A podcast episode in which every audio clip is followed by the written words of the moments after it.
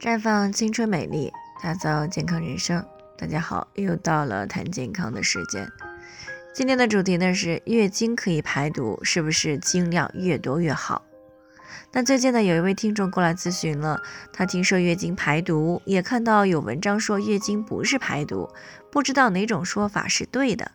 那如果月经可以排毒呢？但是他月经比较少，是不是对身体不好？因为很多毒素都没有排出去。那对于月经是不是一种排毒的方式呢？我们之前也有谈到过。啊，在这里呢，我们再来一起回忆一下，月经呢其实并不是直接排毒。啊，那人体呢只是通过每个月的失血行为呢进行一次新旧血液的更替，而一般呢在旧的血液当中呢代谢废物呢相对会多一些。啊，对人体呢会有一些直接或者是潜在的危害。所以呢，将这些不好的代谢废物呢，统称为人体的毒素。而在新生的血液当中呢，代谢废物比较少，那这样呢，细胞、组织、器官得到的血液营养呢，也是比较纯粹和足量的。那么人体的运行呢，也会处于高效的状态。所以呢，从这个角度来说呢，女性每个月呢，通过月经，适当的流失一部分血液。那在短时间内呢，生成一些血液，及时的补上亏空，也算是一种排毒的过程。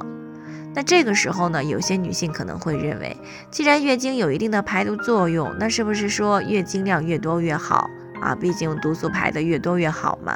其实呢，这是一种误区的啊，因为每一次流失的气血呢，需要保证人体可以正常快速的恢复，这样对于人体来说呢，月经才是一种利大于弊的行为。那反之呢？如果每一次月经量都特别多，多到上次损失的气血还没有恢复，这个月呢又接着流失了很多，那么人体的气血呢就会越来越亏空啊，就像我们平时听说过的高利贷一样，那每个月的收入都不够还贷款利息的时候呢，就会利滚利，亏欠的钱呢也会越来越多。那不过说起来呢，月经本就是不是为了排毒而生的。那准确的来说呢，它是为了生孩子准备的。那如果没有怀孕的话，正常情况下呢，在卵巢分泌的雌孕激素的作用下呢，子宫内膜呢每个月会规律性的增厚脱落啊。当达到十到十二毫米的时候呢，就会脱落形成月经排出体外。那在怀孕方面呢，如果把受精卵比作种子，那么子宫内膜呢就相对于供种子扎根生长的土壤。如果子宫内膜比较薄，那受精卵就没有办法正常的着床；如果比较厚呢，那就像种子被深埋在土壤里面一样，啊，没有办法正常的破土发芽。而如果平时月经量就会少，那一般说明子宫内膜比较薄；如果排下来的月经量呢比较大，那往往呢预示着子宫内膜比较厚。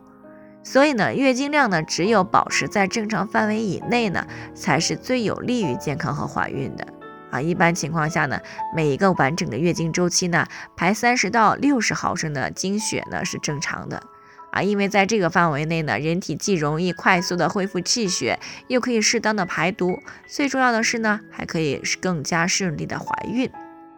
所以呢，还是要提醒大家啊，每个人的情况都是不同的，具体问题呢要具体分析以后，才能有针对性的解决方案。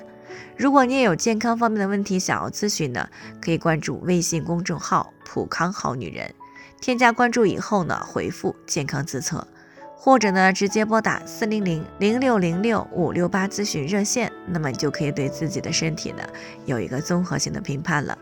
健康老师呢会针对个人的情况做系统的分析，然后再给出个性化的指导意见。这个机会呢还是蛮好的，希望大家能够珍惜。今天的分享呢，就先到这里，我们明天再见。